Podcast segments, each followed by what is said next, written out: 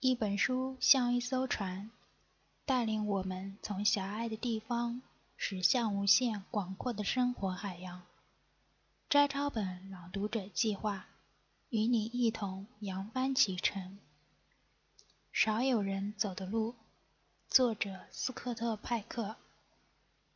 第二部分，爱，浪漫爱情的神话。朗读者。镜面境界，坠入情网可以造成爱是永恒的这一幻觉。这一事实推动了婚姻和家庭的运转。这一幻觉的起源多半来自童话式浪漫爱情，王子和公主享受世人的簇拥和欢呼，幸福地步入婚姻殿堂，一生一世。相亲相爱，浪漫的爱情神话使我们相信，世界上每个青年男子都有属于他的唯一恋人，每一个青年女子也同样如此。他们认定这是上天注定的，除了对方，他们找不到更适合合适的伴侣，因此一旦相逢，必定坠入情网。既然我们的相遇是天作之合，就永远都能满足对方的需求，永远幸福的生活在一起。如果和伴侣有了摩擦和冲突，如果曾经的激情慢慢消失，那么必然错在我们当初的选择。我们可能违背了上天的旨意，错过了最适合我们的人。事实是。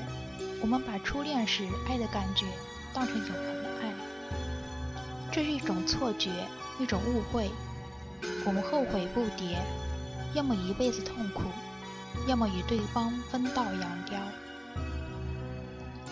通常，神话蕴含着人生最朴素或最伟大的真理。不过，浪漫的爱情神话除外。从实质上说，它们是一种可怕的谎言。数不清的人陶醉于神话营造的虚假氛围中，只想成为爱情的奴隶。到头来，发现只是生活在自欺欺人的假象中。现实生活与浪漫爱情往往相去十万八千里。我的病人中有很多这样的例证：A 太太出于内疚乃至罪恶感，对丈夫言听计从。他说：“当初和他结婚时，我没有真正爱上他，我只是假装爱他而已。我觉得对不起他，所以尽管他有很多缺点，我想我都应该忍受。我没有权利去抱怨什么，我欠他的太多了。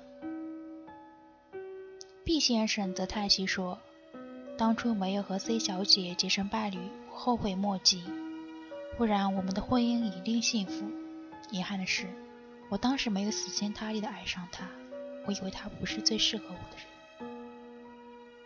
D 太太已婚两年，最近突然莫名其妙的变得忧郁。她对我说：“我不知道我到底是怎么了，总是提不起精神。可是我的生活中没有缺憾，婚姻也相当美满。”几个月治疗过后，她才不得不面对现实。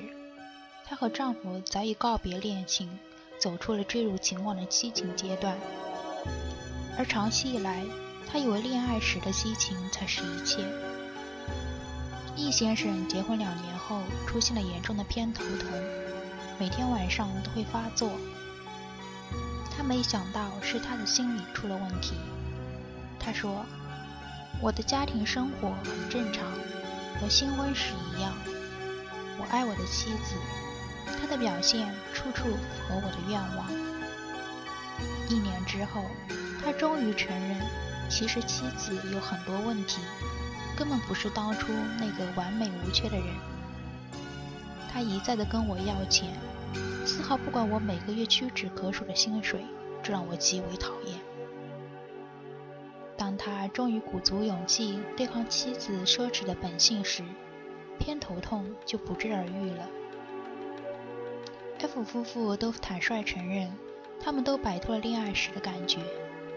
但从此以后，他们不断寻找各自的真爱，他们互相欺骗和背叛，原本正常的夫妻生活很快就搞得一团糟。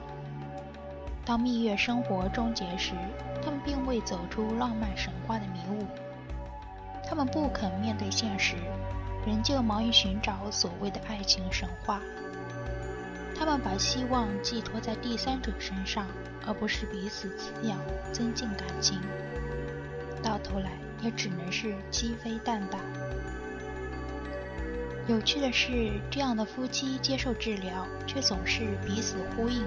建立起夫妻联盟，比如在夫妻团体治疗过程中，面对其他成员，他们均不肯讲出实情，而是代为开脱，为对方的缺点辩护。他们试图给别人这样的印象：我们的婚姻完美而和谐，只是暂时出了小问题，用不了多久就可以改善。心理治疗医生不得不提醒参加治疗的大部分夫妻，他们必须放下心理包袱，敢于面对现实。他们不该违心的为对方声援并结成夫妻联盟，而是应该客观评价对方的问题。心理医生还必须同他们单独交流，避免让他们治疗时坐在一起，为对方开脱和辩解。医生必须一再的劝说他们：“约翰，让玛丽代表自己说话吧。”以及“玛丽，约翰能够替他自己辩解，他有这个能力。”如果他们配合心理医生的安排治疗，就容易出现转机，因为他们可以把伴侣当作是独立的个体，能够面对对方的问题，彻底找到问题的症结。使婚姻和家庭迈向成熟。